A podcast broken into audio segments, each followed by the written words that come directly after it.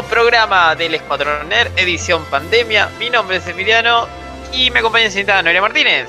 Hola, ¿cómo están? En esta pandemia. Hermoso Bien, un sol que salió. Fresco, pero bien.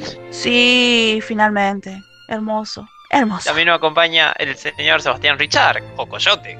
Ay, buen día. A mí me encanta el frío, lo amo con toda mi alma. Detesto el Por calor, supuesto. el verano. Y comienzan los días felices ahora con este frescor. Sí, Sí, y viste que, hermoso. qué hermoso sol, qué hermoso sol, Sí. loco, porque, porque vos podés estar así calentito en el solcito y después, bueno, no sé, yo digo eso porque yo puedo, tengo patio, entonces si estoy en la sombra me hace chuy, salgo al solcito y me hace No, calentito, yo igual, igual lo evito al sol. Yo estoy feliz frío, no te preocupes. copado. Sí. Pero bueno, Y bueno, ¿Qué bueno, esa- esas son la- las ventajas de ser nerd, de, de- estar en este grupo que es el Escuadrón. Y vamos a hablar de serie, películas, cine, videojuegos, música. O no, generalmente no. Pero bueno, vamos a hablar de varias cosas. ¿Cómo, ¿Qué tal el fin de semana, chicos? ¿Qué cosas Por- nerd estuvieron haciendo o ahora? escuchá, ya que, ya que es la segunda vez que hablaste de música, para la próxima podemos hacer un especial de música. Ay, yo no sé mucho de música. Yo tampoco, Sí. pero la, re- la remil careteo. Yo Miento, soy tampoco. argentina. No, perdón, Allá, vos, vos- eh, vos estudias música, cabrón. Sí. No seas Bueno, mentiroso. sí, pero, pero música relacionada a lo nerd es como de. Eh, buen tema. Bueno, mira, hablando de cosas nerd y de música, de hecho, toda esta semana estuve escuchando el- la playlist de Dragon Age. Dejé correrla en Spotify la radio, la famosa radio esa que te pone, y me fue intercalando con otro- otros títulos como Witcher, como del, del propio Age of Empire, de Diablo. Oh, todo eso que escuchábamos cuando jugábamos al rol. Voy a llorar, me voy a emocionar. ¿Viste todo esto que ponía yo mientras jugábamos a rol? Eh, Sí. podríamos hacer algo como un especial recomendados para rol o algo así, quizás. Podría ser. Sí, sí, banda, banda sonora está bueno ese. Bandas sonoras para jugar Esa está buena, ¿eh? ¿Por qué no armamos nuestra lista de Spotify de los recomendados para rolear del Escuadrón Nerd? Deberíamos. Podría ser. Deberíamos. Sí. Yo odio Spotify, pero sí, se puede, pueden hacerlo. Vos lo odias porque no sos premium como yo. Aunque sea previo. Lo, lo odio, es horrible. No, me gusta más cualquier otra cosa. ¿Te gusta YouTube con, la- con las 20 publicidades en el medio que? No, no, te juro que yo ya estoy ahí a un paso, estoy por sucumbir, estoy a un paso de entregarme el premium de, de YouTube, loco, porque no doy más, odio las propagandas, ya está. Lo más nerd, para contestar la pregunta de Emiliano, lo más nerd que estuve haciendo es haciendo tareas. Más, más tarea me dan, loco, no puede ser. Capaz que yo debo ser la única que está tan, tan metida, no hay coyote, de- debemos ser Yeah. los únicos que, que estamos metidos haciendo la tarea y los demás les debe chupar una mandarina.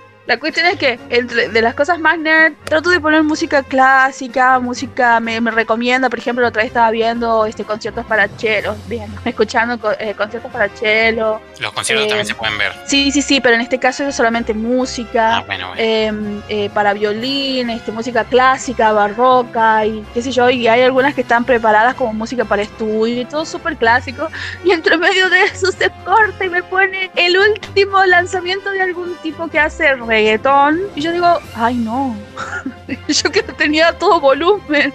Como, Igual lo peor son las No. publicidades chinas que duran como 30 minutos, digamos. Sí, ¿viste?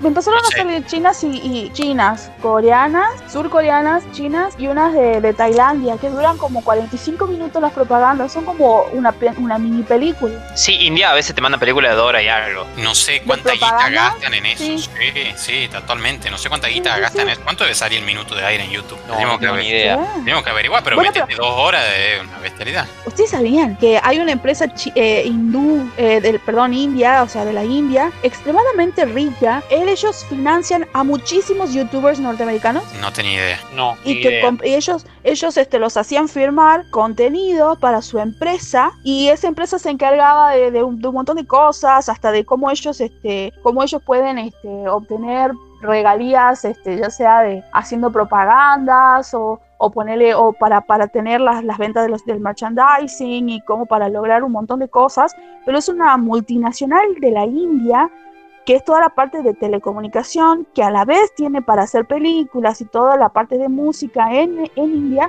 y a la vez va y contrata y compra contenido a muchos creadores de contenidos norteamericanos. Me hace acordar al, al indio de la película de Misión Imposible, que de hecho la vi esta semana de nuevo, eh, donde actúa Jeremy Renner también. No sé, si, no sé si la vieron, que al final eh, va nuestro amigo Tomás Crucero, tiene que infiltrarse y la chica del, del momento, no me acuerdo el nombre ni de la actriz, tiene que mm, seducir a justamente un magnate de una empresa de telecomunicaciones india. Ah, sí, Sí, que tienen un, sí. un dron Sí, sí, es muy a control gracioso. remoto. Sí, sí, hermoso. En donde sí. Jeremy Renner tiene, tiene un super un super traje metálico que unos super magnetos lo van a sostener. medieval, sí, sí, sí, sí. Me hiciste acordar a ese, pensé al toque en ese indio. Dijiste que. Bueno, pero eso tiene, que- eso tiene la India. Así que supongo que la India básicamente debe, eh, no sé, de- es como que debe, debe programar y dice, bueno, vamos a poner acá. Y la verdad que a mí me indigna, yo no, yo no puedo ver Bollywood, películas que no me gustan para nada, no la puedo ver por nada del universo. Y en lo mejor que estoy me salen esas porquerías. Así que creo que voy por el premium, chicos. Disculpen, disculpa, Emiliano. Has caído Eh, ante el consumismo caído. capitalista. Tal vez te, te he El decepcionado. truco es que vos tenés que resistir, tenés que hacer que ellos caigan y digan, bueno, te van a dejar mandar publicidad algún día. Tal vez va a ser en 50 años, pero no importa. Tú estás de pie ahí luchando. Pero en fin, eso estoy haciendo, nerd. Está bueno. ¿Vos, Yo- Coyote? ¿Algo nerd? O, Bueno, aparte de estar escuchándome todas las playlists de juegos, bueno, no todos de tono épica medieval, pero la mayoría de, de ese género, sigo con mis estudios. Vi esta emisión imposible que les contaba, me vi Piratas del Caribe la 1 en casa de Qué madre. hermosa La película. buena. Hay posibilidad de que haya un, un remake de eso con Gillian. No es Gillian Anderson, me confundí yo. La chica de que hace Nebula en Guardianes de la Galaxia. Ah, eh, que también está en Star Trek. Eh, no, Nebula, Nebula, Nebula, no la, no la morochen, eh, no me ¿Qué acuerdo. quieren? Karen Gillian, esa, sí, Karen Gillian. Hay posibilidad de que ella sea parte del elenco principal, porque antes estaban hablando de que tal vez este sea Sí, Next Johnny High School Musical. ¿Cómo? Sin Johnny Depp, leí que iba a ser la película Sí, nueva. sí, sin Johnny Depp, probablemente por toda la parte negativa que fue lo demás. Y aparte para la, la saga como no estaba ya del todo bien. Oh, igual estoy harto de la censura artística in extremis por casos dudosos de, de- de- de violencia o, o cualquier otro, otra cuestión. Bueno, pero en, en el caso de ese matrimonio parece que los dos eran eso. Así que- Claro, claro, a eso voy, o sea, ya está, digamos, levantenle la super censura al pobre Johnny Depp, o sea, no pobre, pero de última los dos necesitan terapia y no es solo él el malo, digamos, sea, los dos se tiraron con platos por la cabeza, vayan a terapia, pero dejen de demonizar solo a uno, digamos. Sí, es cierto. En fin, me vi la de Misión Imposible, me vi mm, Pirata del Caribe la 1 y ¿qué más hice? Estuve evitando comenzar a jugar ningún juego en la Xbox porque quiero, quiero estudiar. Así que jugué un poco de Age of Empires, terminé de ver el Red Bull Wololo Tournament de Age. Es muy gracioso ese nombre. Sí, que terminó con una victoria totalmente inaudita que hasta el día de hoy siguen debatiéndola de el chino. Yo sobre The Viper, The Viper que es el mejor jugador del mundo. Eh, Ya no que más. Venía, venía aplastando a todos en ese torneo y de repente el chino le ganó 4 a 0. Fue, fue Salven, oh chinos. Encima vuestro imperio. fue tremendo, fue tremendo, fue- causó todo un revuelo, se, se- todo, en todos los canales de todos los jugadores profesionales de Age, sus seguidores les preguntaron qué le pasó a Viper, qué le pasó a Viper. Encima terminó y al otro día intenté ir al canal de Viper en YouTube para ver si había subido algún video. No estaba su miniatura en el canal del- de la imagen, no tenía ningún video. Después en Twitter posteó de que tenía problemas de acceso a su cuenta, le habían sacado la imagen y no podía entrar. Estaba tratando de que, que alguien de YouTube le dé bola para solucionarlo. No sé si le habrán dado bola, de hecho te lo confirmo ahora, pero estuvo prácticamente toda la semana sin, sin su canal. Así ya tiene, ya tiene su imagen de nuevo, supongo que le habrán dado el, el acceso. Y ya tiene un video nuevo hace tres horas, así que imagino que se lo habrán devuelto hoy, ayer. Pero bueno, fue muy interesante la copa, trajo esta súper sorpresa. Bueno, y terminé de ver la Mantis también, que es algo de lo que les traigo, una pequeña reseña para hoy, sin spoiler, lo prometo. Ah, era la, la serie francesa esa que estaban hablando, estuvimos hablando la semana pasada. Por primera vez en mi vida puedo decir que una producción francesa me agradó. Sí, esa misma. Interesante, Interesante. interesante. Vamos a tener la primera serie francesa, creo. Uy, Aujourd'hui. Ayurdi, Ayurdi. Hoy mismo la tenemos. a la. Por favor, no me critiquen, estoy en primer año de francés. Critíquenme dentro de dos añitos, ahí ya, ahí ya sí. ¿Vos qué harías con otra persona que está en primer año de francés? Bueno, también la criticaré y mucho. Pero yo soy especial. Está bien. Él es está bien. especial porque tiene coronita. Yeah. Yo estuve viendo este fin de semana, estamos al día con The Clone Wars, tuve- terminé de ver todo. Ah, nos pusimos al día, de hecho. Nos pusimos al día, sí, este, festejamos el día de Star Wars o el Sí. 4 de mayo. Y luego de que grabamos el podcast la semana pasada que charlamos todo eso, salieron unas cuantas noticias del universo Star Wars. Como de ¿Cuántas- gracias chicos. por- varias? Sí. Sí, porque hubiesen esperado un poquito más, pero bueno, de- gracias. Y una de esas es que, eh, ya lo contamos, Rosario Dawson iba a estar en el Mandaloriano en la segunda temporada. No aclararon mucho de qué va a pasar, ni qué va a hacer, ni nada. Solamente que está ahí, ya fue y aparentemente filmó todas sus escenas, porque la segunda temporada ya está terminada y están trabajando en la tercera. Y algo que es una sorpresa, ciertamente, pero una bien recibida, es que probablemente Hayden Christensen esté en Kenobi. Ah, sí, escuché ese rumor también. Tremendo, ¿no? Sí, ¿En algo, y- serio? y se, se cruzó algo, volvió a reflotar el rumor también con Keanu Reeves en algún papel de Star Wars. Sí, Hayden Christensen es el actor que hizo de Anakin Skywalker en el episodio 2 y 3. en Anakin y al- se puso la armadura de Vader, así que es como posible que él esté. Sería bueno, sería agradable. Esto nace porque en episodio 9 él tiene una pequeña línea donde habla a Rey, dos líneas donde le habla a, a Rey. Y dice que los fans se volvieron locos. Ah, bueno, sí, es verdad, nos volvimos un poquito locos porque es como tal vez uno de los pocos puntos altos de episodio 9. Y Sí. entonces la gente de Disney dijo, che, lo traigamos de vuelta, sí. Después de todo lo malo que pasó, a él lo, Robemos, miran bien, lo traigamos totalmente.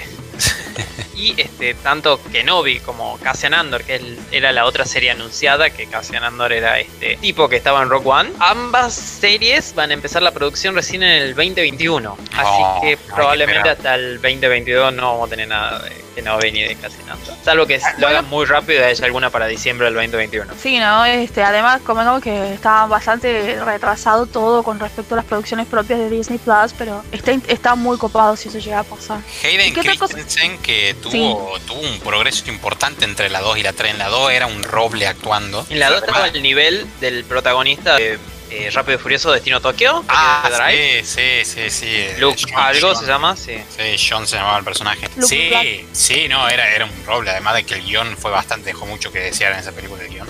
Aparte de eso, eh, de todas formas, después, cuando pasa a episodio 3, mejoró sustancialmente la actuación del chabón. Sí. Y la, la- Lucas también se acordó cómo dirigir. Ta- También Lucas se acordó cómo dirigir ahí a último momento. No, pero me sorprendió el, el- el pibe. Hablame de, de mejoras de actuación de una película a otra. Bueno, una es la de Hayden, así que estaría buenísimo verlo de nuevo. Si es que va a Bueno, mantener el nivel. Supuestamente eh, él desde la segunda, desde la segunda y por todas las críticas que tuvo, ya para la tercera, desde que terminó de filmar la segunda y sabiendo que venía una tercera, él tomó clases de actuación en diferentes lugares. Ah, mirá, qué Así que- bueno. Bien, bien. Evidentemente escuchó lo que dijo y, y- e hizo otras películas después de Star Wars, muchas películas. La única Y- que vi fue una que el chabón lo anestesian en un hospital y queda consciente mientras le hacen la operación. También Sí, estuvo sí, y la verdad que después de mucho tiempo decidió recluirse con su esposa, que es también actriz, y vivían en una granja, o sea, la granja con la granja con sus hijitos, y que creo que la que más estaba trabajando era su esposa y él estaba en casa cuidando a los chicos. Eso es lo que contaban, de que él a él le costó mucho este retomar después de lo de Star Wars y demás, es como que él actuó, pero como una suerte de, bueno, voy a actuar, voy a, voy a experimentar a ver qué onda y pero bueno, yo ya, yo ya creo que ya había comentado a ustedes o a Emiliano creo que le conté. Hay una película muy hermosa con Kevin, con Kevin Kline que se llama Life is a House, donde él actúa. Ahí actúa muy bien y ahí se nota que el chabón estaba tomando clases de actuación. Y la película es muy hermosa, eh, les recomiendo que las vean. ¿Qué otras noticias hay con respecto al May the 4th? Otra noticia que hay con respecto a eso, eh, me confundí, no era Hayden Christensen, era otra otra persona. Para mí era idéntico. Otra noticia que hay con ¿Qué? respecto a eso. ¿Qué? ¿Pero Eh, qué? ¿De la noticia o, o de la.? No, de, película de la peli que yo pensé que Ah. Hayden estaba con Stallone. No, no, era otra persona. Creo que era Schigger haciendo o algo fake así. news. Claro. Más o menos, ¿no? gaslighting y fake news todo junto. Sí.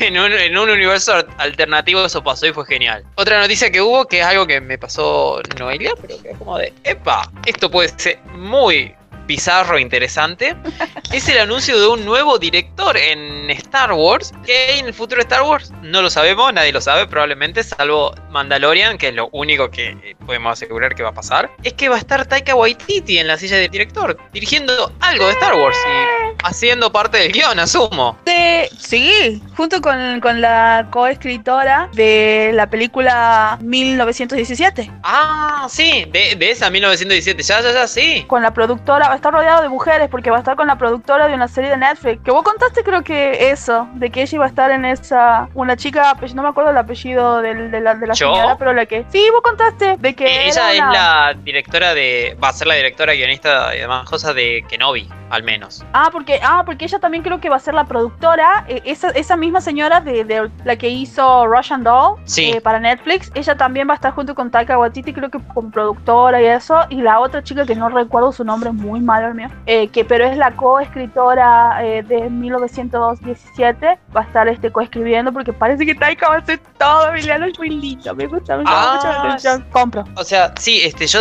yo decía de Deborah Cho, que la, va a ser la directora además de Kenobi, pero la otra, creo que la que vos estás diciendo, la de todas esas series tendrán personajes femeninos que tal vez iba a pasar en un universo alternativo de Star Wars, era Leslie Hitland. Hablame de ir abriendo el paraguas, ¿eh? Sí, sí, sí, sí, Sí. sí. Ella, Leslie, Leslie Headland, es la que va a estar junto con él. Y después la otra chica que va a ser la coescritora del, del guion que parece que le dieron libertad creativa al señor Taika Waititi. Para mí le dijeron, che, este, hace Thor 3, pero en el Claro. universo de Star Wars. Qué unidad, cre- qué eh, libertad creativa para Disney, digamos, porque tengo la impresión que Que el la propio... levantemos en palas. Claro, tengo la impresión que el propio J.J. Abrams en la última película que dirigió estuvo más amarrado a, a la libertad creativa de Disney que, no sé, eh, No sé, pero, pero el señor, por ejemplo, pero Estúpido. Pero el señor Taika Waititi, por ejemplo, tiene, tiene la película para antes de resolver toda esta cuestión de Star Wars, tiene que hacer el, eh, Thor, Love and Thunder. Después tiene que hacer, está haciendo como tipo una biopic, una película centrada en, en Nueva Zelanda, porque él es de Nueva Zelanda, que es para, el- para Disney, pero de la Fox. Y además, creo que tiene que hacer otra película más y después de ahí viene Star Wars. Pero él ya está confirmado en todas las películas que, que es para Disney y Fox. Ya está confirmado, o sea que él pertenece a la empresa pero está y ahora lo nuevo es Star Wars. Sí, pero está bien, está bien, está bien que se tomen unos años antes de volver a sacar cualquier película de Star Wars, porque con el fiasco que fueron las últimas tres, más vale que se tomen un break. Eh, eh, eh, yo a solo te lo defiendo, ¿no? A solo te lo defiendo. bueno, está bien, no estoy, no estoy metiendo en la bolsa solo ni a, ni a Tampoco One. era buena, ¿no?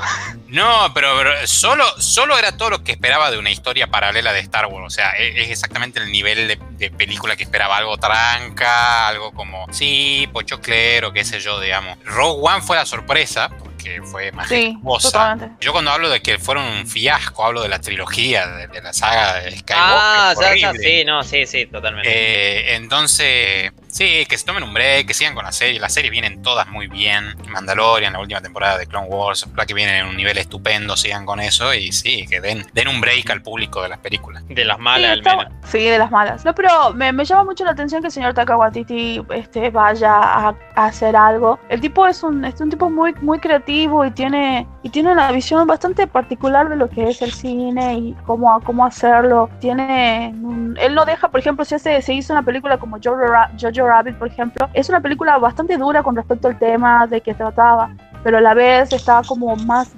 nosotros la tenemos que ver desde la perspectiva del niño y muchas cosas que suceden pasan desde su visión. Y yo creo que si él tiene esa idea de bueno a ver qué es lo que vamos a hacer o qué es lo que se toma si hizo por ejemplo un Star Wars si va a ser un Star Wars parecido a un- al Thor que nosotros vimos con una mezcla de Jojo Rabbit o las cosas que hacemos en What We Do in the Shadows, yo ya compro, o sea, ya está, yo, yo, yo pago. Disculpe, ¿dónde quiere que invierta? Tengo acá 50 Y es, es- es un muy buen director, sin duda. Viene, viene teniendo producciones lindas. Pero bueno, el tema es trabajar con Disney porque Sí, Ryan Johnson también es un muy buen director, pero no sé ahí qué pasó, no sé, esta cuestión de, de- de separar directores y disparar para caminos separados, tanto en el guion como en la dirección, quedó como el traste. sí. Sí, Sí. como que Ryan tiró un centro para un lado que nadie esperaba y nadie fue a cabecear y luego la fueron a buscar y la En realidad, en realidad el, que ¿A qué? tiró, el que tiró el centro fue J.J. Abrams, vino Ryan y en lugar de clavarla al ángulo,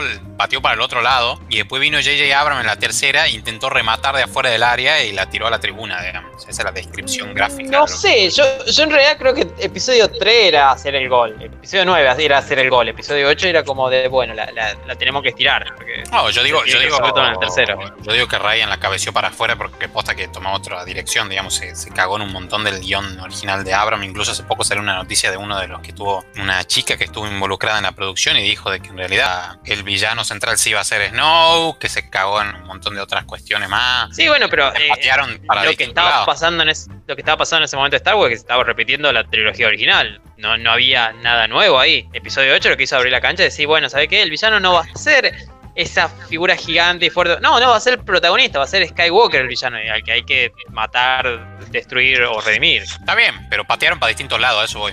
Sí, sí, no, Sí. totalmente. Claro. No hubo, no hubo una, no hubo una, una cohesión, no hubo coherencia. Ponele sí, sacaron algo de coherencia, pero lo tuvieron que armar en postproducción. O sea, ahí te das cuenta cómo vino la mano, todo mal. Pero no hubo coherencia, no hubo, la verdad que le, le importó muy poco. O por lo menos, no sé realmente, a veces yo pienso y no sé qué carajo pasó, pero dieron, dieron cosas muy interesantes. Este, el May the 4th, que, fue, que yo lo sentí medio, medio triste porque en otros años fue una super mega fiesta y ahora aparte de la pandemia y demás es como que, bueno, veamos qué, qué pasa y, y qué otras noticias trajo el May the 4th, el día de la, el día de la fuerza. Yo tengo esa como importante, lo otro es el rumor de siempre que, creo que Coyote contó un poquito, que es tal vez de Keanu Reeves, Sí, sí. metiéndose en el universo de Star Wars, que ojalá. él haría de Revan, un Sith Revan. Lord. Revan, Sí. Revan, haría de un Sith Lord, un medio Jedi que suceden, no sé, miles de años antes de Star Wars, que está todo ¿Eso basado es en The el Old juego. Republic? este, Sí, sí, eh, los caballeros de la antigua república. Gran historia, gran videojuego. Últimamente, copado, eh, últimamente desde, desde hace un, ya bueno, ya que de 2019, si querés robar un poquito y, y meter humo, tenés que citar el nombre de Keanu Reeves. Sí, eh, invitado especial al próximo programa del Escuadrón Nerd. Sí, sí, Ay, sí. ojalá. Eh, él se convirtió en un mito viviente. Se convirtió en un mito viviente, señor Keanu Reeves. Así que Sí. es como que sí, Yo tengo más noticias de él de manera indirecta hoy. Sí, copado. Ah, bueno, Che, bueno. Eh, Emilia, ¿lo viste de que, eh, bueno, a pesar de todas estas cosas de, de- de Star Wars y demás, eh, ¿viste que viene la segunda película, la, la segunda parte de Bright, de Will Smith? Sí, sí, sí, sí, película. Ah, la primera me gustó. Sí, no estaba Bastante. mal. Bastante más de lo que yo esperaba. Sí, la verdad que me sorprendió. No, no lo va a hacer don, don David ayer. va a ser otro director que no recuerdo su nombre. Pero me llamó mucho la atención la, la, la secuela de Bright. Y convengamos que salió en el 17. Creo, ¿no? La verdad no me acuerdo cuándo salió, pero sí, hace bastante tiempo. Es más, cuando Sí, salió se dijo, esto no va a ser una sola película, sino que probablemente van a ser una trilogía un poco más. Y bueno, la primera no le fue tan bien en, en crítica. Eh, y viste que todos dicen de que la película Onward de Pixar es como Bright. Eso escuché, pero todavía no vi Onward. Tenés que, tienen que ver Onward, chicos. Tienen que ver Onward. Me llamó mucho la atención porque la secuela, eh, obviamente, va a ser este, va a ser de Netflix. Ya no va a estar, no, no, no va a estar el señor David eh, Ayer, pero sí va a estar un señor llamado Luis Leterrier, que para la gente de Netflix hizo la del Cristal Oscuro, que es basado en otra de un creador este, que hacía muñecos, así como tipo como un puppeteer, como un que hacía diferentes muñecos y que hizo creo los toda la parte de la artística de la película de El laberinto y que hizo otras este otras películas así de fantasía, pero eran muñecos, eran literalmente eran personas que manejaban marionetas. Y bueno, Sí. para Netflix él hizo El Cristal Oscuro y ahora se hace cargo de Bright, pero no, no saben realmente cuándo estarían, cuándo van a volver este, a, a filmar. No, no hay, no hay inclusive creo ni siquiera guion. A este señor le van a dar la nueva peli y van a ser los mismos actores hasta el momento. Parece que Will Smith si quiere y bueno, va a ser de nuevo la... Va a salir una segunda, yupi. Nadie está esperando Ah, eso. Ah, bueno. y la otra, la otra noticia que, que le tengo es que dentro de muy poco, pero dentro de casi nada, están esperando que, que Disney dé la noticia de que New Mutant va a salir para streaming, digamos. Directamente lo van a mandar a digital. No va a ir ni, no va a ir a Disney Plus, pero todavía no está claro si va a ser para rentarla o para comprarla también. Al parecer, eh, parecería que quieren ganar dinero, entonces simplemente va a ser para rentarla. Pero están esperando muchas personas que, que la pongan porque ya no tienen más nada. Y sí, bueno, es- esa peli es la de, debería haber salido hace dos años, tres, y se va pateando, se va pateando, se va pateando, y, y tal vez va a salir, tal vez nunca salga. No, Tal vez ya hay que- suficiente daño en el mundo como para que salga. Pero si ya se vio que películas, películas muy pequeñas o, o- o películas que tal vez sí iba, iba, iba a ser vista en, en los cines, como eh, la película de los, de los bichitos estos, de los trolls, le fue re bien, le fue re bien. Inclusive películas que están siendo vistas ahora, como películas de Guy Ritchie, que no le fue tan bien, en el cine, ahora están encontrando un nicho impresionante y están ganando dinero. Y yo creo que la- el alquiler creo que era de 2 dólares. Y está ganando un montón de plata porque la gente la alquila a cada rato. ¿Te imaginas una película como esa? Yo creo que sí haría dinero. Que le- yo pienso no, que le iría no digo que no lo haga, pero tal vez no sea bueno. Y la verdad que con todo el tiempo que ha pasado, qué sé yo, ya no sabes cómo va a lucir o qué, o qué temática va a tener, pero bueno, eso es parte de las noticias que yo le traía, así como un pedacito. Coyote, ¿qué, qué nos tenés? ¿Qué, qué- con qué quieres ir? Uh, bueno, voy a empezar con mi recomendación serial. Serial, porque de un asesino en serie. Ah, ah, háblame de rimar. Lamant, creo que se pronuncia en francés. De nuevo, mi francés en, su esplendor. Mi profesora de francés nos recomendó de que veamos cosas en francés para ir afinando. Eh, Pero no esa. No esta, esta me la recomendó mi pareja amada, Noelia, te mando saludo, aunque nunca escuchás mi programa. Igual te amo. Ella me recomendó la Mantis, porque lamentablemente de las recomendaciones que me hizo mi profesora vi una y fue horrible. Fue una película que ya hablé la, la vez anterior. Y bueno, mi novia parece que tiene mejor gusto. Igual la quiero, mi profe francés, no se ofenda si algún día escuché esto. Me recomendó la Mantis, que es una serie de seis capítulos nada más, una sola temporada, francesa. La Mantis, la traducción que gira en torno a, a ver, no quiero dar spoiler, pero básicamente trata de un policía que debe resolver un crimen, unos crímenes de un asesino serial que está imitando a otro asesino de creo que fue 25 años atrás, que se hacía llamar o le llamaban la mantis por la particularidad de sus asesinatos, que parecían ejecutados bichos, sobre todo por la mantis, como por ejemplo uno de sus asesinatos le cortó el miembro a su víctima y luego la cabeza, otro los enrolló en papel film como si fuese una tela de araña. Bueno, tiene esta particularidad y resulta ser de que el detective que queda a cargo de este caso es el hijo del asesino original, la asesina original, de la mantis original. Ah, y por su particularidad de ser el hijo, ser policía y que conoce el caso, junto con el inspector original que detiene a la mantis, tienen que detener a este asesino que es un copycat, es un, un plagiador, un imitador de la mantis. Muy bueno, muy muy bueno. Con el, el final no me esperaba, no me esperaba que, que el asesino No sea- esperaba que el hijo sea el otro asesino. Dice, ¿qué? no esperaba que. No, no, no. Spoiler alert: el hijo no es el asesino. Eh, Pero, no le voy a que decir sea- quién, sí es- quién es el asesino. ¿Quién No, es el, no. quién es, eh, cómo se llama el personaje del, del detective, De- el primer detective de la... Decime que se llama Clouseau. Del primer, del que dete- el detective que detiene al mantis original es de apellido Ferracci, supongo que se Sí. pronuncia, interpretado por Sí. Pascal de Molon, que me pareció fantástico, fantástico. el- el- de hecho, este me pareció fantástico, el actor me encantó. El protagonista, que es el hijo de la mantis, el personaje se llama Demian, eh, está personificado por Fred Stott. Ah, me siento todo un francés. Y la quien personifica la mantis original, también me pareció excelente, es Jean, se llama el personaje, está interpretado por eh, Carole Bouquet. Muy buena la serie, muy buena la ejecución, muy buenos los personajes. El actor principal, el que hace Demion, no me, no, no me, no me, no me terminó de... co- Mejora bastante en los últimos capítulos, pero al principio es medio, Malo. medio estebanés, ¿viste? Medio, medio así... medio duracel. Estebanes de la fuerza. Claro, ¿me entendés? Pero muy bueno el thriller con un plot twist interesante sobre el final. Muy bien ejecutado. Fuerte, fuerte, eso sí. El rating, tengo acá abierto IMDB. No, me- no estoy encontrando el rating, pero no, no, no necesito ni verlo para saber que es más 18. Tiene muchas escenas de violencia fuertes, explícitas. Así que nada, para público adulto, muy, muy buena. La verdad que muy, muy buena. Fue, fue una sorpresa. Yo que tenía muy baja, en muy baja estima tenía la, a la producción francesa, sin lugar a duda, por lo que venía viendo las películas. Se ve que para los policiales son buenos. De hecho, le comenté a mi profesor y me dijo que sí, que los policiales franceses suelen ser Son muy, muy buenos. buenos. Así que ya me buscaré algún, algún otro policial. ¿La puede ver en Netflix? ¿A la Está en Mantis? Netflix. Sí, sí, sí, está en Netflix. Los creadores de la serie son Alice Chegaray. Chegaré Brunot, uh, qué difícil, la verdad. Gregoire de, de, de Maison, de Maison y Nicolas Si es que se pronuncian así, si no, por favor, lo googlean. Les prometo que dentro de un año voy a pronunciar mejor los nombres en francés. Moviéndonos al mundo de los videojuegos, empiezo por la que más me gusta, la noticia que más me gusta. sí, ok. El Emiliano ya sabe de qué estoy hablando porque ya lo anuncié por MP. Es un rumor todavía que salió de un periodista, pero un rumor que cobra mucha fuerza y que viene sonando desde hace un tiempito.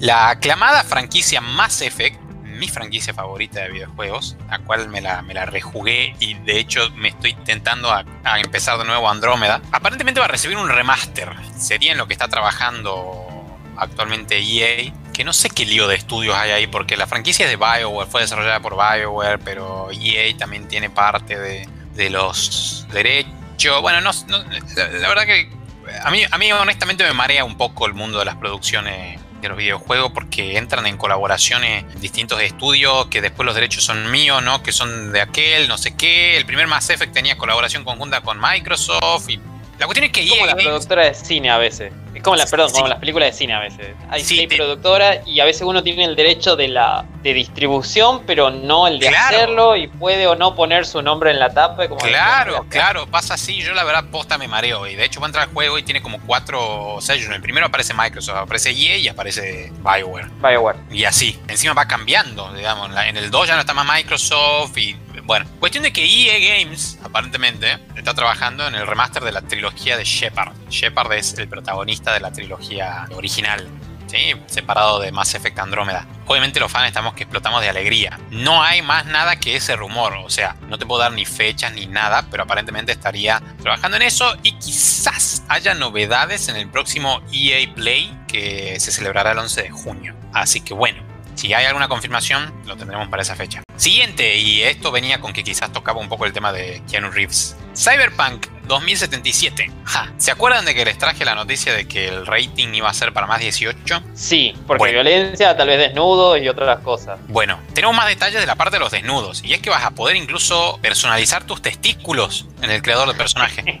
Oh, sí, baby. Y cito textual, creo que salió en un tweet. De, de CD Projekt Red, la desarrolladora. El juego contiene desnudez y material sexual. Los jugadores pueden seleccionar un género y personalizar a su personaje. Dicha personalización incluye representaciones de senos, glúteos y genitales, así como varios tamaños y combinaciones de estos. Sí, quizá puedas meter un tercer seno, un segundo miembro o vaya a saber qué tipo de combinaciones. Así que si te quedaban dudas de que sea para más 18, bueno, te la tienen que despejar. En cuanto- Yo quiero hacer a Neil Armstr- Armstrong ahí, ¿puedo? Puedes hacer a Neil Armstrong, puedes hacer lo que quieras. Y en detalle, siguiendo los detalles de esto, dice, los jugadores podrán tener relaciones sexuales con otros personajes principales o prostitutas. Estas escenas, vistas desde una perspectiva en primera persona, muestran personajes parcialmente desnudos gimiendo sugestivamente mientras van cambiando de posiciones. Algunas escenas muestran representaciones breves de movimientos de empuje, otras muestran la cabeza de algún personaje moviéndose a la entrepierna de otro, si no te queda claro. El juego contiene representaciones frecuentes de drogas ficticias, incluyendo personajes drogándose con estas. Y por último, algunas secuencias le permitirán al jugador ingerir bebidas alcohólicas repetidas veces hasta que la pantalla se distorsiona. Y el personaje del jugador también podrá conducir autos en estado de ebriedad. Así Bueno, que es un GTA en el futuro. es un GTA futurista. De hecho, de hecho, el del artículo en HD Tecnología dice es algo así como un GTA futurista. Así que sí, sin duda es uno de los videojuegos más esperados para este año. Y por favor, papás y mamás que están leyendo o que están escuchando este programa, ya saben, el, el juego no es para el nene, básicamente. Y justamente CD Projekt Red,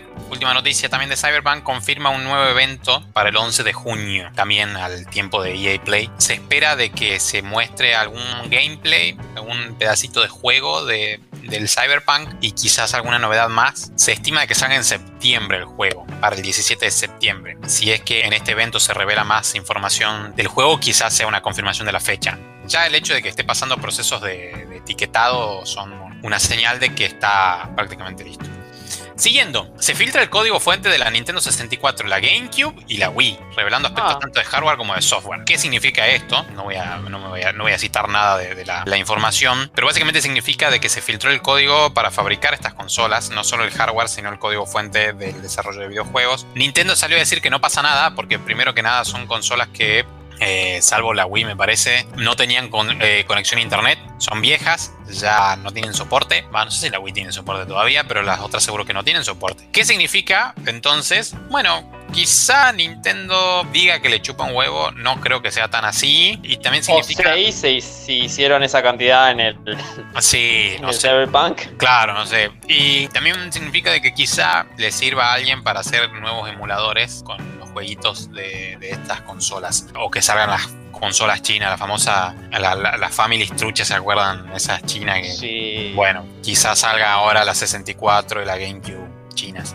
The Last of Us, parte 2, ya está en estado Gold. ¿Qué significa que está en estado Gold? Que el juego está terminado, que están haciendo las copias de DVD que van a salir para su distribución y de que está siendo cargado a los servidores de nube de PlayStation, de Sony, para su posterior descarga. Luego de las filtraciones que ya comentamos en, el programa anterior, bueno, parece que el juego está terminado y dicen de que saldrá a la venta el 19 de junio, también más o menos como habíamos anticipado, y no cambiarían más la fecha. Supongo que el hecho de que sea filtrado ya fue como, bueno, ya no podemos demorarnos más. Y pasando de los videojuegos a la ciencia ficción, eh, y una relacionada al cine, que ya la van a haber visto en todos lados, porque la, la, verdad que yo lo estuve viendo por todos lados, es que Tom Cruise se une con SpaceX, la empresa de Elon Musk, y la NASA, para filmar la primera película en el espacio. O sea, filmarla en el espacio, sería en estación espacial Hijo de fruta ahora. Sí, sí, así como escuchan. Sería un trabajo conjunto para filmar en la Estación Espacial Internacional, seguramente algunas tomas también en el mismo espacio, súper interesante, que conlleva muchas preguntas. O sea, esto lo confirmó incluso la NASA, la propia NASA confirmó que van a trabajar para hacer la película, lo cual no es un rumor ya, sino que está confirmado. Justamente ¿Está diciendo que la NASA es buena haciendo películas? No, seguro que no lo va a filmar la NASA, pero va a poner, va a poner la estación espacial por lo menos. Es muy. Eh, suscita muchas preguntas. Por un lado, Tom Cruise tiene 57 años y el entrenamiento para. O sea, sabemos que Tom Cruise está en forma, ¿no? Pero el entrenamiento para, para, para ir al espacio, para convertirse en un astronauta, lleva por lo menos dos años. Tiene que pasar pruebas bien heavy, digamos, de resistencia física, estabilidad mental. Es jodido. Todos quisimos en algún momento ser astronauta, o por lo menos yo, pero tiene que ser rozar la definición de perfección en cuanto a humano, digamos. O sea. Sí, bueno, pero Tom Cruise escaló un edificio en, Arabia, estuvo en un avión de la parte de afuera, hizo una bocha de cosas que yo creo que en la parte física la da. La, parte de estabilidad mental, junto con la cienciología, como eh, te la debo. Claro, claro. Así que bueno, habrá que verlo. Y no es solo Tom Cruise, sino que también tiene que ir gente a filmar, supongo, gente de producción de la película. Dudo que los astronautas. no lo pierdan. Sí, dudo que los astronautas que están ahora en la estación, está bien, son, son gente bocha y todo, pero no deben tener experiencia filmando películas. Así que bueno, noticia más que interesante, la NASA está contenta porque va a ser una forma de promoción a, a, su actividad. Tremendo. La verdad que la carrera espacial está refloreciendo en todo su esplendor, en, en todo sentido la última noticia que les traigo, ¿eh? Mass Effect Andromeda tiene referencias a SpaceX, que no sé si lo nombré en algún programa, pero de hecho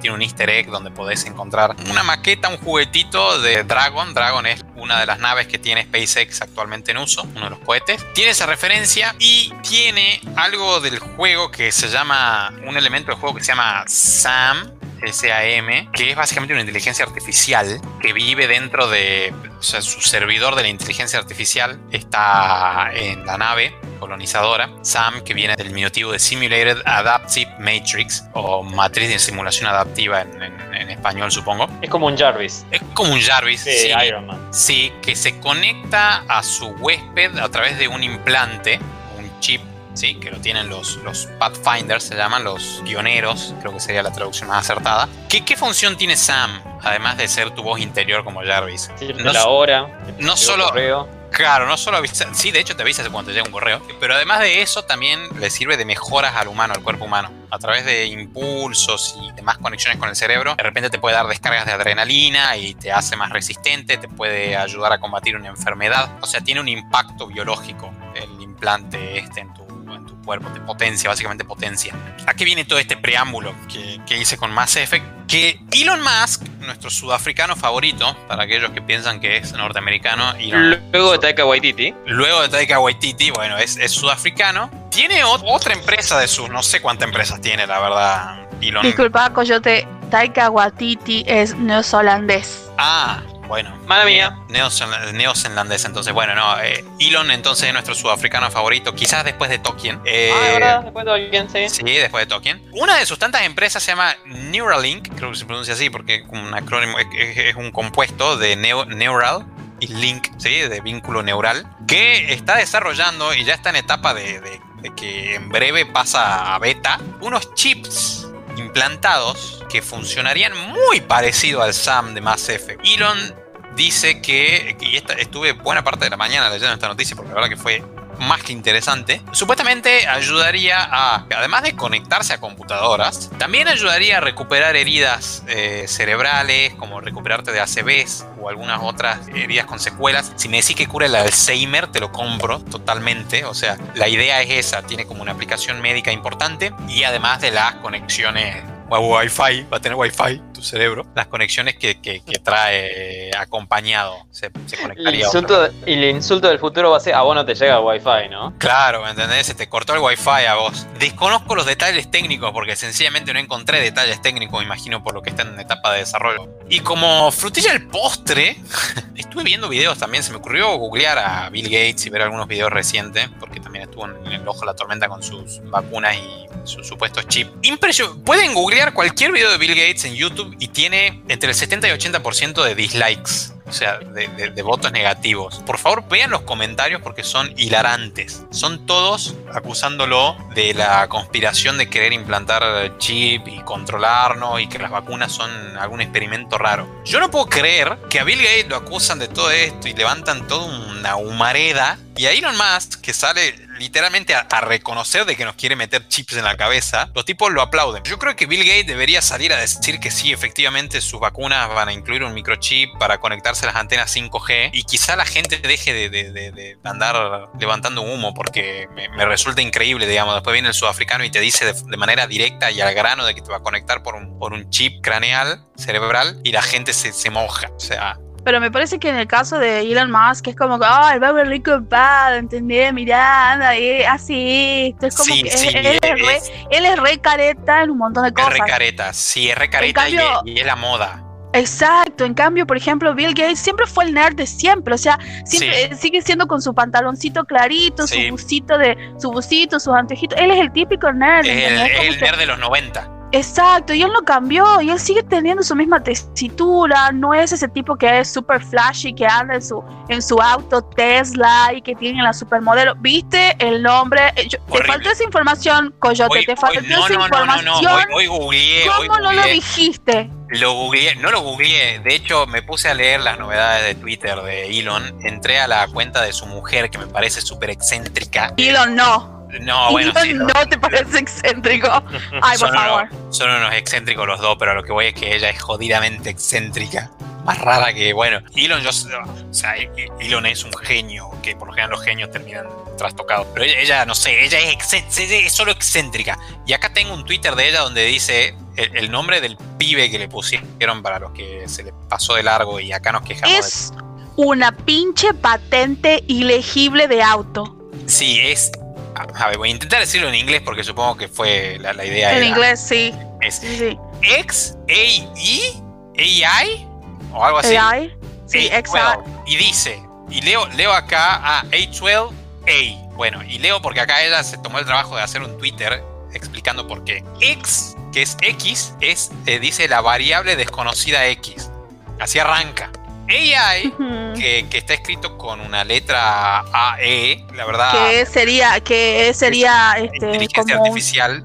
Claro, que sería como un símbolo, un símbolo fonético o la, o tal vez este, yo creo que ese es como un símbolo fonético. Ella dice que es su deletreo élfico de AI, de inteligencia artificial. Oh wow, that's awesome. Sí, le sigue A12, A12, que es el precursor, de, el precursor del SR-17 el SR-17, que es su nave favorita. Su aeroplano. Plural, sí. Eh, pero es favorita de los dos, de, Elon Musk y de ella, porque en eso, en eso se manejaban ellos por el mundo.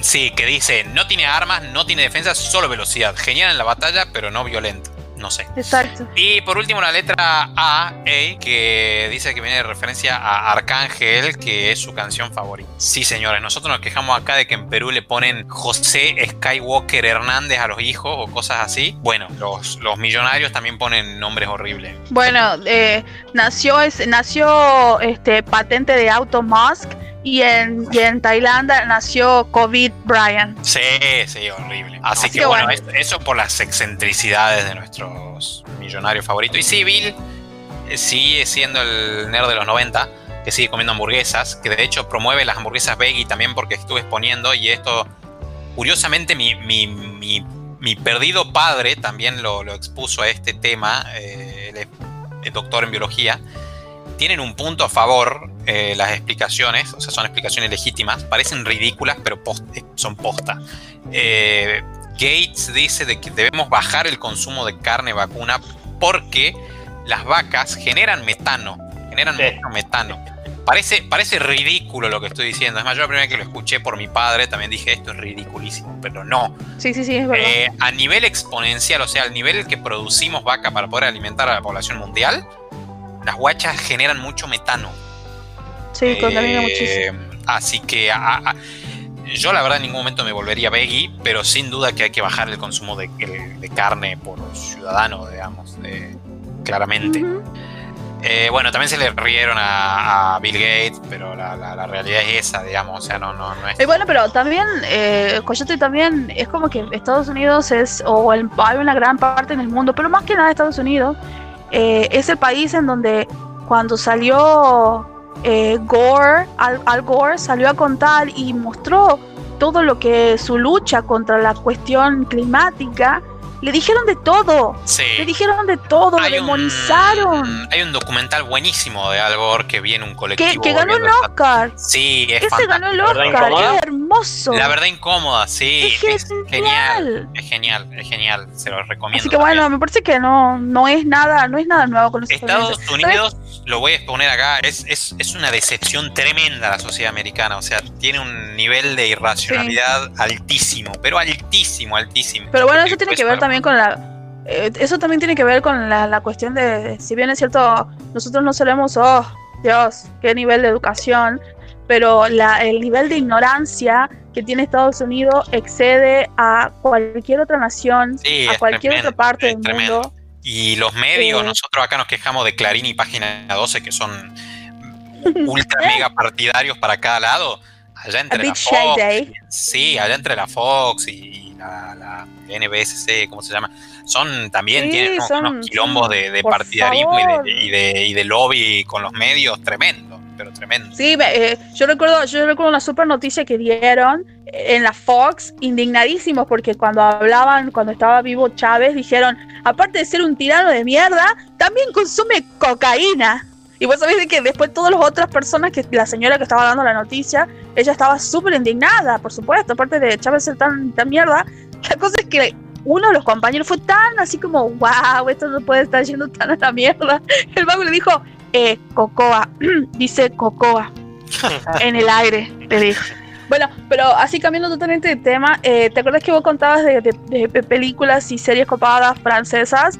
Yo tengo dos películas que yo amé cuando salieron. Tal vez a vez no, no, sé, porque vos ya me dijiste que no te gusta Jean Reno. Yo amo a Jean Reno. No dije que no me gusta Jean Reno. Eh, eh, dije de que, de que las películas que vi eran malas. Te recomiendo la, la, película Los ríos de color púrpura. ¿Los ríos de, color púrpura está en Netflix? No, son dos películas. Eh, estaba en lo que estaba buscando, en lo que estaba buscando las pelis. La primera película es del año 2000 y recién estaba saliendo Vincent Cassel, no sé si ustedes lo ubican ese, ese actor, es muy groso. Es una película de misterio, es una película ah. policial de asesinato. Es muy copada, es muy me acuerdo que yo vi esta película, yo vi esta película este porque en esos momentos en el barrio no éramos muchos los que teníamos DVD, el reproductor de DVD uno de esos es mi, tía Carolina, tenía ella, fue la primera en comprar. Después compramos, mis hermanos y yo nos compramos uno. Y después otro vecino. Mi vecino era el pirata, el que, el que lo grababa, el que compraba trucho y nos pasaba las películas, mi tía Carolina y a mí. Y nos pasó esa película, o sea, hace, hace mucho tiempo, gente, hace más de 20 años. Está tremenda, Coyote, es muy copada. Y está basada, eh, son dos, está Los ríos de color púrpura, después está la segunda que son Los ángeles del apocalipsis, pero me llamó la atención y la busqué porque tiene bastante parecido la dinámica del policial este que vos contaste, porque ah. es, el, es, un, es un detective viejo que tiene el compañero joven. Por eso me llamó mucho la atención, no sé si era del mismo, no recuerdo el nombre del, del detective, pero era ya un detective veterano que hace rato que estaba trabajando, pero son hermosas esas dos películas, son muy copadas, están re bien hechas. No, no, te, no te voy a contar nada porque vale la pena verla. Y vos sabés que buscándola, en el 18 salió la, la serie televisiva francesa de esta misma, Los ríos de color púrpura se llama.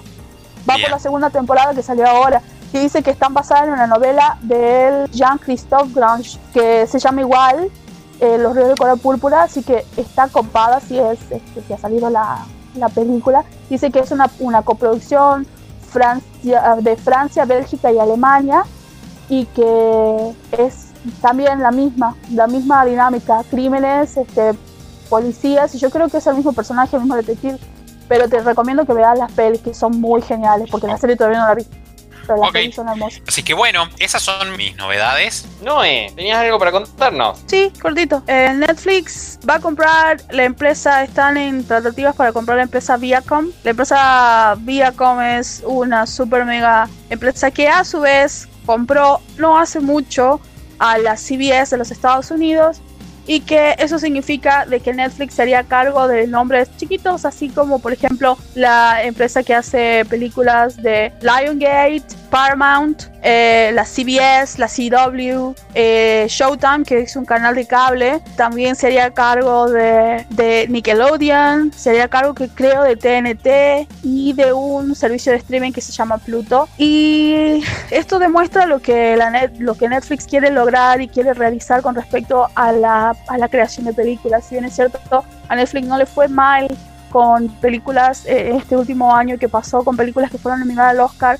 igualmente sigue siendo muy resentido el, o, no sé si resentido, pero por lo menos eh, como que niegan mucho la cuestión esta de no le gusta al, al, cine, a la industria del cine, que un servicio de streaming como Netflix se inmiscuya tanto en la creación de películas. Por esa razón Netflix, eh, Netflix dijo, yo quiero ganar Oscar, yo quiero que una película que sea de Netflix gane un Oscar.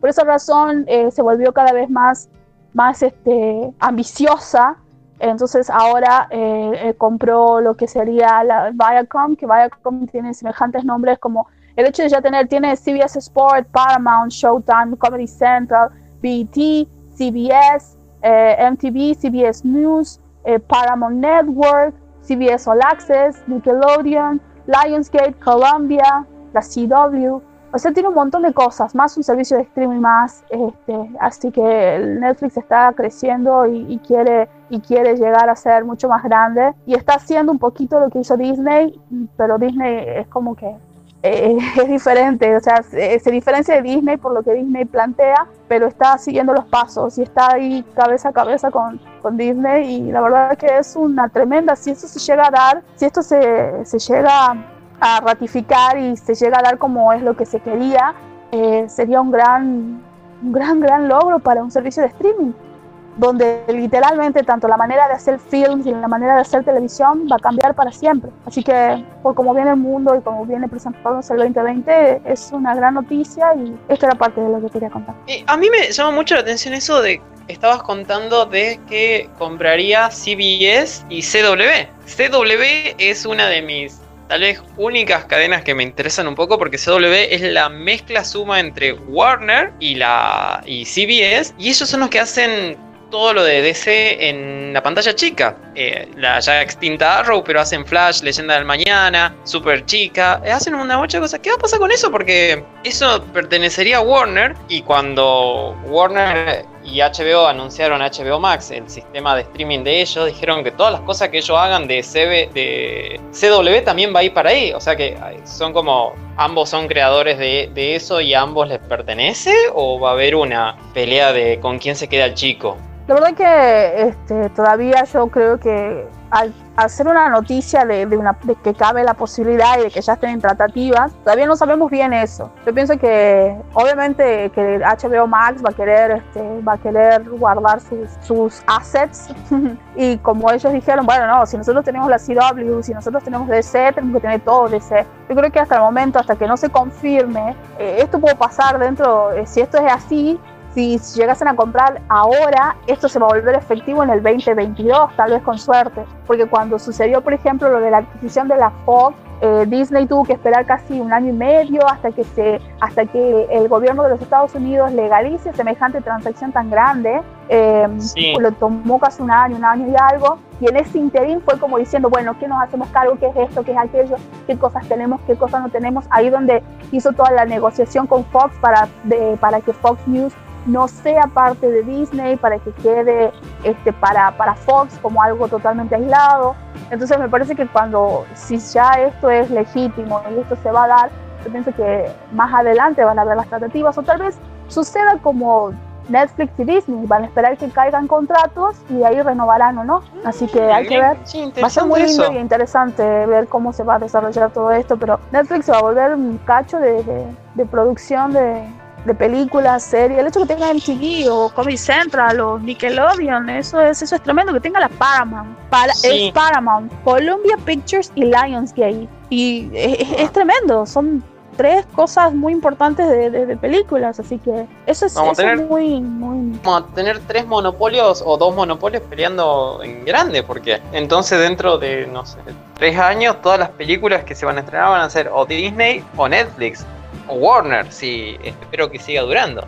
Bueno, tres, tres mejor que uno, ¿no? Sí, me parece, sí, totalmente. El hecho de que, el hecho de que, eh, que sean tres, eh, pero igual, cada uno tiene sus, enormes, sus enormes, este, sus enormes títulos. Así que. Hace 1984. Sí, obviamente, después ya como que va, va, va, va, o sea, me parece que también tiene que ver con la realidad. Eh, Disney, si bien es cierto tiene un servicio de streaming, no tiene la idea de streaming como, como Netflix. Netflix quiere que sus películas sean de streaming y que su servicio de streaming llegue al Oscar. La gente de, Oscar, de los Oscars no quiere, la academia no quiere eso. ¿Qué pasó con, por ejemplo, las películas de las películas que se solían hacer? Por ejemplo, que HBO empezó a hacer películas impresionantes y que era cable. No, porque las películas de cable no pueden ser películas este, no pueden ser películas del cine, entonces la dejaron para la televisión. Ya ahora está cambiando la televisión y Netflix quiere demostrar que una película de streaming puede ganar un Oscar. Entonces está como muy quiere cambiar la manera de hacer televisión, la manera de hacer este de hacer cine. Y bueno, todavía hay cosas que no, no, no quieren, hay cosas que quieren quedarse tal cual, entonces va a ser, va a ser interesante ver este y ser y estar presente en la evolución de todo esto. Así que bueno, eh, es muy muy muy copado y a la vez como que da miedito porque solamente 13 grandes empresas que contienen muchas otras, es como, carajo, loco. Bueno, hasta que aparezcan alguna, alguna China en el escenario internacional también a competir. Sí, Tencent tiene que comprar la, mitad del mundo. Sí, sí, sí. Sí, está interesante igual, pero ahí te das cuenta cómo, cómo, cómo las cosas van cambiando cada vez más y más rápido y con mucho más, este, con mucha más rapidez que en otro momento. Y más presupuesto y mejor efectos especiales. Y sí, bueno, por ejemplo, esa era una gran crítica que hicieron con la película Bright, porque decían, si bien es cierto es una película película que salió al cine, que se estrenó en el cine, y pero era de Netflix, la consideraban que era una película que tenía muy pocos efectos especiales o efectos especiales muy básicos para otras producciones que estaban en ese momento, en el 17, que eran de Netflix. Entonces mucha gente vio, la vio como ¿qué carajo es esto? O sea, si hubiera sido una película que hubiera estado basada en los años 90 y que vos decís, bueno, eran tan de los años 90 que utilizaban los efectos de ese, ese tiempo, era como, ah, está bueno. Perdón, pero, hay películas de los 90 que son majestuosas y no son tienen Son maravillosas, son el maravillosas. Día de, el, Día de la Independencia es uno, la película que tiene, ostenta el récord de mayor uso de, de maquetería y Sí, el, sí, el Día de la Independencia es muy copado, inclusive lo que hizo Cameron con, con, este, con la segunda. Ah, eh, bueno, Titanic ya del final de los 90, pero la que hizo al comienzo con, con Terminator eh, también está impresionante las, las, lo que realizó en efectos especiales, pero lo que voy es que fue lanzada en el 2017 y no era tan buena visualmente, entonces era una de las grandes críticas, entonces me parece que o Netflix eh, estabiliza o crea, crea un criterio más de, bueno, ¿saben qué? Vamos a hacer una película con efecto, va a ser de la puta madre, o así nomás. Creo que eso también le va a poner presión a Netflix para crear otro tipo de contenido, o ya veremos, ya veremos qué, qué es lo que hace, pero sería interesante que Netflix compre y que sea verdad y que, y que pague, que garpe todo lo que, lo que hizo en la bolsa, me parece que le quiere invertir ya, antes que se desmorone. Y eh, un buen momento para invertir en la bolsa, me parece. Sí, especialmente en Netflix y en Zoom. no sé tanto eso, pero sí en Netflix. Bueno, es, bastante interesante eso. Espero que, espero que salga algo bueno y que nosotros, los usuarios, salgamos ganando, principalmente. Mientras mantenga algunas, algunos valores fundamentales de empresa como Netflix, yo creo que sí. Que se preocupe por el, por el público del tercer mundo también.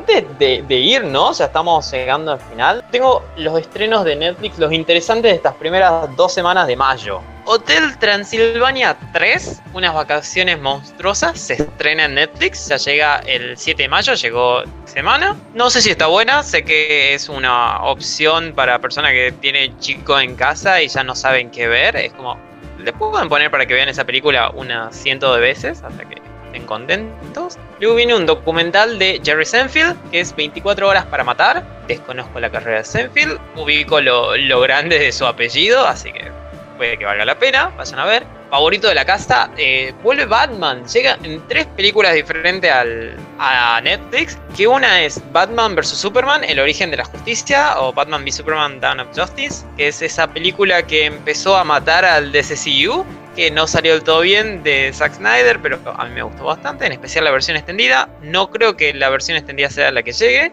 pero está buena si la quieren ver. Llega Batman, inicia Batman Begins, la primera película de la trilogía de Nolan, y luego llega Batman, El Caballero de la Noche Asciende, de Dark Knight Rises, la tercera película. No, no, la segunda, la tercera mejor, o segunda mejor. No está la del Joker. No es de Dark Knight. Ah, no, esa es. No, no, es, es- Claro. es contra el, es Es verdad, contra, verdad, Bane, Bane. esta. Es verdad, me confundí, me confundí con la de Joker. Sí, es esta locura de Netflix que no te pone la segunda, te pone la primera y la tercera. Y no te pone la segunda. Pasó con El Señor de los Anillos, pasó con El Padrino. Le estaba contando a Noelia hace unas cuantas semanas que ella me, me insistió un poquito de que vea El Padrino. Eh, es una. Vean El Padrino, está muy bueno. Tenían Sí. la 1 y la 3, pero falta la 2. Eh, va a pasar lo mismo ahora con, con Batman. Luego se estrena una miniserie original de Netflix que mucha gente está hablando que es Hollywood. De que unos productores están en Hollywood, quiere levantarla en pala como sea y vivir. Aparentemente estaba buena, desconozco, no, no le presté atención. Está Kong, la isla de la calavera, también se estrenó en esta primera semana. También se estrenó Space Jam con Michael Jordan, donde él tenía que ayudar al universo de los Looney Tunes, de los cartoons, evitar que los aliens nos, pongan a todos como esclavos, nos maten. Y que la Space Jam 2 se va a estrenar en el 2021, pueden ir poniéndose al día. Y después se estrenan cosas animadas como este, Transformers Cyberverse, que es la segunda temporada. Y pues, está buena, hay muchísimas cosas que se estrenan, salvo eh, Rick and Morty, que eso se va a estrenar en junio recién. Lamentablemente. Pero bueno, venía flojita esta temporada, che. Sí, sí, pero bueno, la segunda parte se estrena en junio. O sea, se- ya, se, ya se empezó a estrenar en Adult Swim, que es la cadena que lo transmite, y para que llegue a Netflix recién va a pasar un mes. Así que bueno, tienen que esperar un mes para, para verlas, salvo que tengan Adult Swim. Dos estrenos más, es la cuarta temporada de Outlander Que no importa, no importa. y la quinta temporada de Gotham, que no entiendo cómo alguien la puede seguir viendo. Tampoco importa, Pero- tampoco importa. ¿Para qué nos traes eso? Está ahí, véanla si quieren. Si no, te pueden ver otra cosa que es más interesante. Totalmente. Bueno, esos son todos los estrenos entonces. En Xbox Game Pass, este servicio de suscripción también para un catálogo de juegos de Game Boy, eh, de Game Boy, de Xbox, eh, ya está disponible Red Dead Redemption 2, que es un juego Ah. de Rockstar de estos que hicieron GTA, que fue súper aclamado el año el 2018 que salió. ¿2018? Sí, a final del 2018 fue mm, súper aclamado, se llevó críticas fantásticas, es un juego espectacular, lo jugué en buena parte con mi primo, Eh, no lo terminé, pero creo que me voy a pagar un, no ahora en julio que, que tenga receso universitario, me voy a pagar un mesecito del Game Pass y lo voy a jugar. Eh, para los que tienen Xbox está disponible, lo recomiendo, pero al, al 120%. Está bueno. Sí, la, la verdad que ese juego es uno de los que vale la pena jugar y, y probarlo. Sí. totalmente. Red Dead Más si Redemption. tenés Game Pass. Sí, y más si tenés Xbox, porque el Red Dead Redemption 1, que sería secuela del 2, no precuela, eh, solo está para Xbox. No está para PC, no está para Play, no está para nada, solo para Xbox. Así que si tienen una Xbox, les recomiendo que jueguen al 2 ahora eh, y lo compren al 1, que está bastante barato y lo suelen poner en oferta bastante seguido, que también está muy bueno. Vale la pena esa, esa saga, es una saga, creo. Sí, es que- sí, es- Saga de 1 y 2 por, lo- por ahora. sí, sí, algo así. Pero muy interesante, muy interesante, recomendable, jueguenlo. Queremos darle las gracias a Smallville Store, que es este lugar mágico que queda en Congreso 64, En Paseo de Compras Q, en el local A10, y este lugar donde pueden encontrar de todo relacionado a cultura nerd, como Legos, tapabocas, eh, pueden encontrar consolas retro, pueden encontrar un montón de, de objetos, de juguetes retro, de cosas coleccionables. Pueden encontrar también cosas para usar y ponerle a su cosplay. Pueden encontrar delantal de diferentes personajes nerd. impresiones ¿Quieres 3D, agregar algo? Impresiones mucho, 3D. mer- mucho merchandising de Harry Potter, que son muy copadas las cosas que tienen, algunas originales, otras artesanales. También el señor dueño de Smallville, Diego, te hace por encargo tu póster, así que cuando pase todo esto, pueden pasar o inclusive pueden ir encargándole ya qué cosas quieren para su póster. Sí, buscan Smallville Store en Facebook y van eh, diciendo qué es lo que quiere, qué es lo que le interesa. O si ya vieron algo que está en, alguna de todas las fotos ahí, como yo quiero eso, por favor reservámelo y, lo van a encontrar cuando, cuando termine todo esto. Y también queremos agradecer a Vivo Hobbies y Anime Store, que es este maravilloso lugar que queda en Albergue 360, donde pueden encontrar cosas para jugar Calabozos y Dragones, jugar Magic, jugar Pokémon y de cartas de Pokémon, jugar Yu-Gi-Oh!, Catán. Pueden ir y jugar a todos estos juegos, que normalmente hay torneos todos los días. O pueden ir y jugar alguno de los juegos que hay en el propio local, o llevar sus juegos y jugar con un amigo, pasar un tiempo, disfrutar del aire acondicionado o del calor cuando hace frío y es invierno. Sí, puedes ir a comer, consumir, tiene, tiene para vender, tiene ahí todo, cosas ricas para vender. Además, también puedes conseguir todo lo relacionado a los juegos. Si te ven las cartas, tienen, ellos venden protectores. Y si te gustan coleccionar diferentes, este, diferentes muñecos y figuras de, co de colección, también las encuentras ahí. Si quieres comprar dados para D&D o para cualquier otro juego, también los venden ahí. Así que totalmente recomendable para que vayan a Vivo. Y ahora, por esta cuarentena, tiene una nueva modalidad de compra. Sí, pueden comprar a través de internet, porque pueden encontrar en la página, en tanto en la tienda de Facebook como en Mercado Shop, pueden encontrar y comprar cosas en Vivo. Si entran en la página de Facebook de Vivo, pueden ver qué es lo que quieren, mandan mensaje privado y de ahí arreglan. Y si no, en Mercado Shop, para entrar ahí es Vivo Store .mercadoshop.com.ar si no estamos nosotros compartiendo el link como siempre pueden entrar ahí y conseguir y comprar cosas le agradecemos a ellos por, por, por colaborar con, los, Escuadrón Nerd. Así que un saludo muy grande a Bebop y a Small Store. Nuestras redes sociales, recordamos, son el Escuadrón Nerd tanto en Facebook como YouTube, como Spotify, como Anchor y cualquier otro lado, salvo en Instagram. En Instagram somos el escuadroner.pr. Así que bueno, el Escuadrón Nerd se está terminando. Chicos, ¿quieren despedirse, saludar a alguien, decir que la fuerza acompaña a alguien? Yo solo quiero decir larga vida y prosperidad para todos. Cuídense, cuídense del, del dengue acá en Tucumán, sobre todo, aunque ahora el frío nos va a ayudar y mantengamos el distanciamiento social. Bueno, vamos a matar el corona, el dengue o el frío. Una de tres. O las tres. Sí, eso. Eh, nos vemos la próxima. Cuídense y no se resfríen. Porque si se llegan a resfriar, puede que sea corona. Y contagien y maten gente. Así que cuídense. No, y aparte, si se resfrían y después se agarran corona, van a, van a pasarla muy feo. Sí, totalmente. Así que cuídense ahora que se frío. Luego el escuadrón que la fuerza lo acompañe. Chao. Chao. Chao.